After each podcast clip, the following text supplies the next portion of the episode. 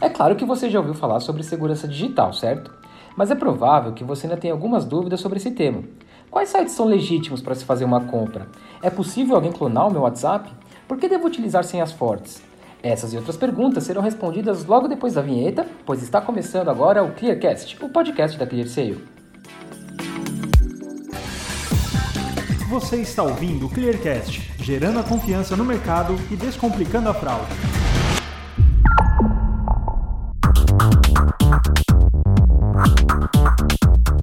Pessoal, hoje nós vamos responder as perguntas que os nossos seguidores nos mandaram pelo Instagram, clear.sale, sobre o tema segurança digital. Eu sou Felipe Tilian, jornalista responsável pela produção de conteúdos da ClearSale, e para responder essas perguntas eu convidei o Roberto Achar, profissional da área de segurança da informação com mais de 10 anos de experiência em crimes cibernéticos. Nos últimos anos, ele se especializou em fraudes eletrônicas e hoje, como Head de Threat Intelligence da ClearSale, trabalha ativamente no combate ao roubo de dados. Achar, muito obrigado por aceitar o nosso convite, seja muito bem-vindo. Felipe, o prazer é todo meu, sempre bom conversar com vocês, cara. E para a gente começar, Achar, a primeira pergunta que a gente tem aqui é a do Leandro Rosan, que gostaria de saber o que fazer quando ele percebe que o seu e-mail e alguns outros dados estão aí sendo usados de forma irregular. O primeiro passo é você se você souber que está usando seu e-mail, o primeiro passo é você tentar proteger a conta de e-mail, tá? O, principalmente a conta de e-mail principal. Por quê? Porque ela é, a, é o ponto de entrada de todas as outras contas. Normalmente as pessoas utilizam um único e-mail, né? eles têm vários e-mails, mas um deles é o principal, né? Normalmente Gmail, é, Hotmail. Então você tem que pegar esse e-mail, você tem que proteger ele se tiverem usando o seu e-mail é, para fazer compras, para fazer cadastro em outros sites, a, a, ideia é que você tenha controle sobre a senha desse e-mail, e se ganhar a senha desse e-mail, todos os outros serviços atrelados a ele, que estejam usando ele como cadastro, o fraudador consegue recuperar a senha de todos os outros serviços, por exemplo, Facebook, Instagram, Twitter, ele recupera a senha através desse e-mail e aí ele invade as suas outras contas, entendeu? Esse é o primeiro passo. Agora, se estiverem utilizando seu e-mail para fazer compras na internet, usando seu e-mail, uma, a melhor recomendação que eu dou é baixar o aplicativo do VIP, né, que é um aplicativo gratuito, é, onde você pode acompanhar todas, inclusive não só seu e-mail, mas todas as transações que ocorrem com seu CPF, nome, telefone, tá? Essas, essas transações acontecem se chegar alguma transação errada ou alguma transação indevida, você pode sinalizar como indevida e, essa, e aquela compra não é efetuada, entendeu? Já o Daniel Marini gostaria de saber como proceder após inserir os dados em um site e depois perceber que era falso, enfim, que ele cometeu esse erro. O que, que ele faz assim que ele percebeu que cometeu esse erro? O primeiro passo é aonde você colocou esse, esse e-mail.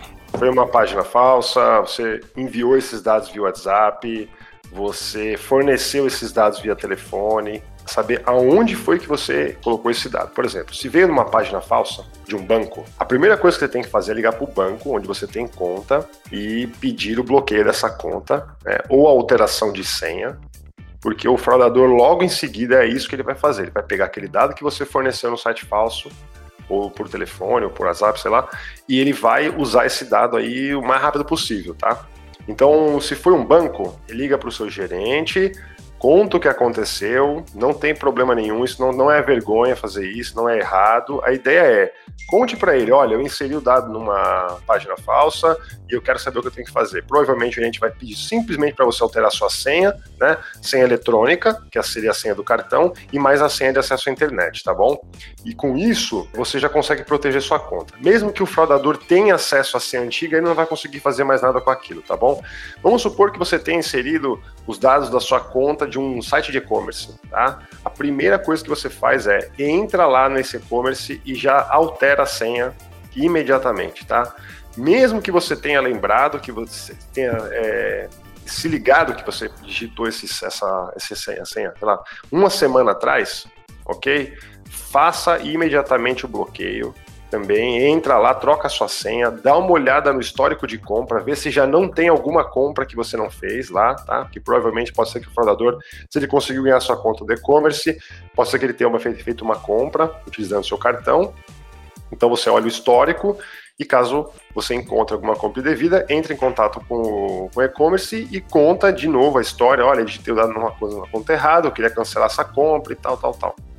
É, então essa é a melhor maneira é quando você percebe, tá? Que você digitou o dado em site falso, tá? É você mudar aquele dado, né? Mudar aquela senha, né? E entrar em contato com a empresa e explicar o que aconteceu, tá bom? Achar, teve uh, algumas perguntas que a gente recebeu aqui de algumas pessoas que nos seguem nas redes sobre como saber que um site é legítimo, que eu posso ali efetuar uma compra e ficar tranquilo de que os meus dados passarão por processos seguros. É, a gente tem como saber se um site é seguro? Existe alguma dica para isso? Não existe uma forma matadora, vamos dizer assim. Você não vai conseguir encontrar um lugar que você digite, por exemplo, o endereço daquele site e ele vai te retornar se aquele site é, é legítimo ou não. O que você pode fazer é sempre compre, tente sempre comprar em sites conhecidos, né? Então a gente já conhece aí grandes marcas aí na, na internet, né? Evite pesquisar a, o site dessas empresas no Google, digite o endereço direto, não, não faça pesquisa no Google e clique no primeiro link, porque o fraudador às vezes ele patrocina um link malicioso, um link falso, para aparecer em primeiro lugar antes de aparecer o site oficial da empresa, ok? Se você quiser procurar, por exemplo, o endereço de um e-commerce, de uma forma que você, você não sabe o endereço do e-commerce. Então você entra no canal do Instagram ou do Facebook ou do Twitter, procure a verificação lá, aqueles, todos os perfis, né, normalmente quando tem perfis de empresas grandes, é são perfis verificados, né? Ele tem uma, uma espécie de uma marquinha azul do lado do perfil, e normalmente os perfis de rede social das empresas têm o site oficial, e ali sim é um link confiável para você entrar e comprar, tá? Uma, algumas formas que você tem para identificar se um site é, não é nem aí eu já não estou nem falando em só em sites legítimos, né? Até sites que demoram na entrega, entregam produtos errados. Qual que é o, o maior indício disso? Preço, né? Normalmente você acaba comprando, tentando comprar um item num site é, diferente de um site grande, um site conhecido, por causa do preço. Né? E é, é uma técnica que os fraudadores utilizam, é abaixar o preço do produto que você está procurando para induzir você a comprar um produto com valor mais baixo. E normalmente isso é batata que você vai cair numa fraude, tá? Então, normalmente as empresas maiores, elas vão ter um preço bem melhor, né? Justamente pela quantidade de produto que eles compram, eles têm um desconto maior, então eles conseguem oferecer um desconto maior. O Procon, ele disponibiliza uma lista de sites que entregam sites falsos, sites que têm é, dezenas de reclamações. Então, ali é legal você também, antes de você comprar naquele site, dá uma olhada no Procon, vê se já não está lá procure informações daquele site no Reclame Aqui. Normalmente você vai encontrar uma porrada de reclamação de produtos que não chegam, de atendimento que não existe, né? Ali você vai encontrar bastante informação também. E no Facebook tem alguns perfis do Facebook que disponibilizam links para lojas falsas, ok? Fazendo uma pesquisa no Google, no nome dessa loja, você vai encontrar bastante informação dela antes de você comprar, tá? Então a minha recomendação é, se você está na dúvida, não compre, tá bom? Essa é a, é a melhor dica que eu posso dar. Se você tiver dúvida de um site, se ele é ou não legítimo, não compre.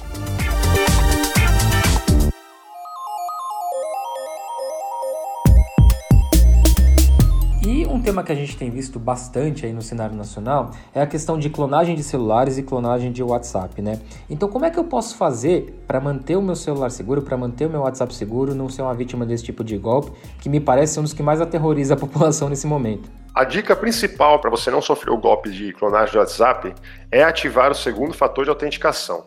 Isso não vem habilitado de fábrica no WhatsApp, você precisa configurar manualmente. Como funciona o golpe de clonagem do WhatsApp?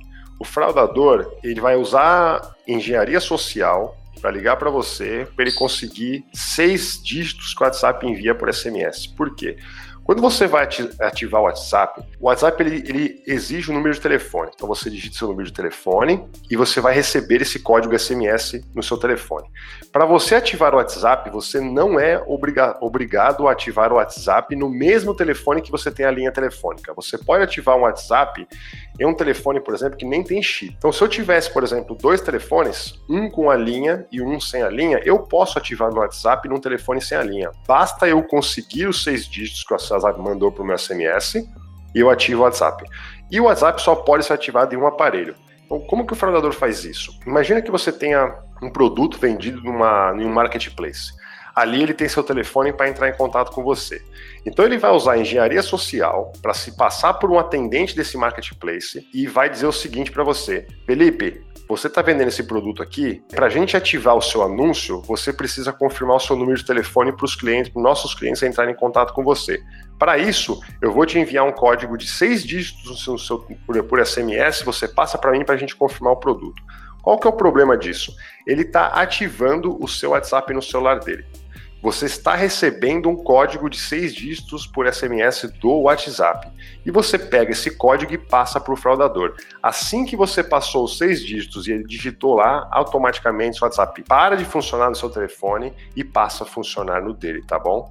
Normalmente, se você ainda tiver backup, todo o backup volta para a conta dele. Ele tem acesso ao histórico inteiro, todos os seus grupos e tal. Então, o que, que você tem que fazer para você evitar que isso aconteça, mesmo que com descuido você passe os, o código para ele? O segundo fator de autenticação é uma senha sua. Você vai criar seis, seis dígitos. O segundo fator de autenticação ativado periodicamente o WhatsApp vai pedir para você confirmar. Isso é uma forma para ele garantir que continua sendo você utilizando aquele WhatsApp e uma forma para você também não esquecer aqueles seis dígitos. O que acontece no momento que esse segundo fator de autenticação está ativado? Quando você passa o código sem querer por fraudador, se você sem querer ele conseguir enganar você para obter o seu código do WhatsApp, ele vai precisar desse segundo fator de autenticação. Sem esse segundo fator de autenticação, ele não consegue ativar o WhatsApp. É nessa hora que o fraudador vai fazer duas coisas. Ou ele vai desistir, porque ele vai ter que tipo, solicitar esse código, ou mesmo que ele seja cara de pau e solicite esse código para você, você já está antenado e vai falar: peraí, mas para que, que o cara precisa do meu segundo fator de autenticação no WhatsApp para ativar meu anúncio no marketplace? Ou seja, o golpe praticamente está morto, tá? Então é a única maneira de você evitar a clonagem de WhatsApp é ativando o segundo fator de autenticação. Achar, eu quero pegar um pouco esse gancho que você falou do segundo fator de autenticação, que nada mais é do que uma senha, né? E é uma senha que você vai lá e cadastra, enfim, é um número. Uh, e a gente fala muito sobre o uso de senhas fortes, não é verdade? E o que, que é uma senha forte? A gente tem recebido bastante essa pergunta nas nossas redes sociais. O que, que significa uma senha forte? E, e por que, que ela me torna mais seguro no ambiente digital? Por que, que ela protege as minhas contas, os meus dados? Enfim, você poderia explicar um pouquinho pra gente, por gentileza? Uma senha forte é caracterizada pelo tamanho da senha e a combinação de caracteres que, que você usou para gerar essa senha, tá? Tem N fatores que fazem a senha ser considerada forte. Normalmente, sites pedem letras maiúsculas, minúsculas, números e símbolos. Por que, que isso é considerado uma senha forte? Vamos entender como que funciona para a gente, por exemplo, quebrar uma senha, tá? Vamos supor que todo mundo na, na internet usasse senhas de três dígitos, ok? Para todos os sites, e-mails, redes sociais, contas de banco, enfim, vamos supor que todo mundo cadastrasse três dígitos numéricos para cada senha.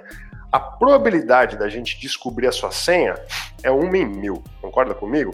Então eu posso digitar desde 000 até 999. Então em algum momento eu vou acertar sua senha. Então em até no máximo mil tentativas eu consigo quebrar sua senha que é o jeito que a gente usa assim, né? Quando eu consigo a sua senha, eu disse, eu quebrei a sua senha. Qual é o problema de você usar três dígitos. É isso, qualquer pessoa tentaria é, até mil vezes e ela quebraria a senha de qualquer pessoa do mundo. Então, o porquê que a gente precisa de uma senha forte para esse número de tentativas ser o mais alto possível.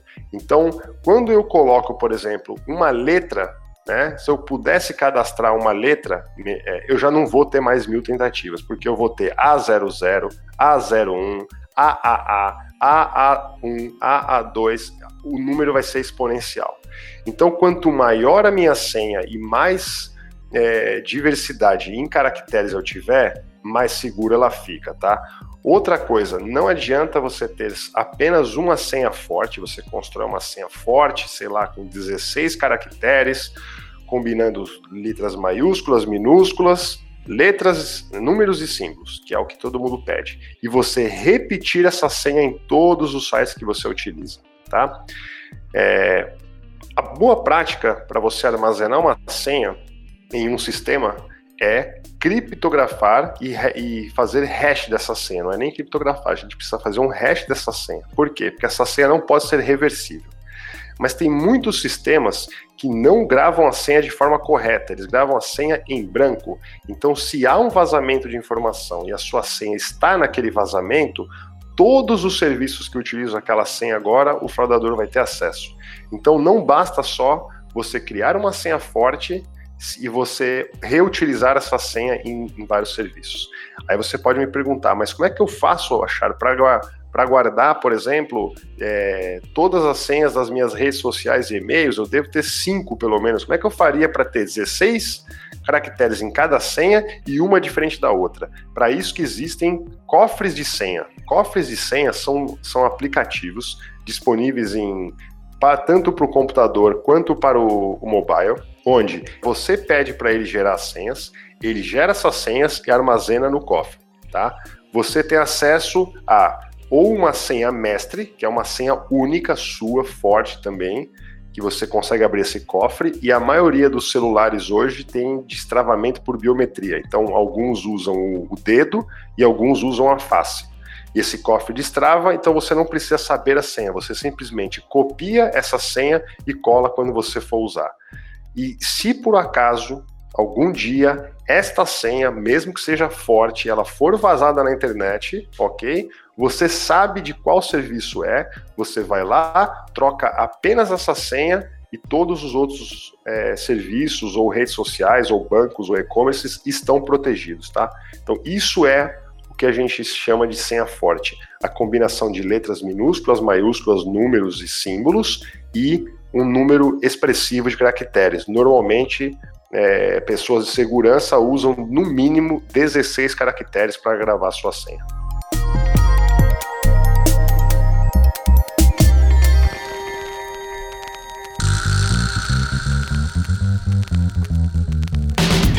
Perfeito, Achar. Quero agradecer demais você ter aceitado o nosso convite. Acho que nunca foi tão importante a gente ajudar as pessoas a serem mais seguras digitalmente, né? Terem seus dados trafegando de forma mais segura, enfim. E, essas dicas mesmo como a da senha, da gente poder cada vez mais estar protegido nesse ambiente que a gente vai precisar usar cada vez mais e vai ter, vai ter que se sentir cada vez mais seguros neles. Né? Então, muito obrigado mais uma vez. Espero que a gente possa se encontrar em breve em mais um conteúdo bacana. Felipe, eu que agradeço. É sempre um prazer falar com você. Forte abraço. Pessoal, claro, muito obrigado a você também que escutou o nosso podcast completo. Você já sabe, mas não custa lembrar. Se ficou com alguma dúvida, deseja enviar algum comentário ou sugestão, é só mandar um e-mail para a gente no comunicacal.clear.seio e a gente responde prontamente. Até a próxima e muito obrigado.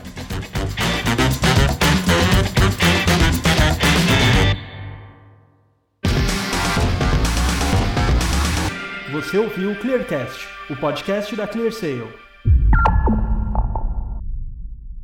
Este podcast foi editado por Gup Comunicação.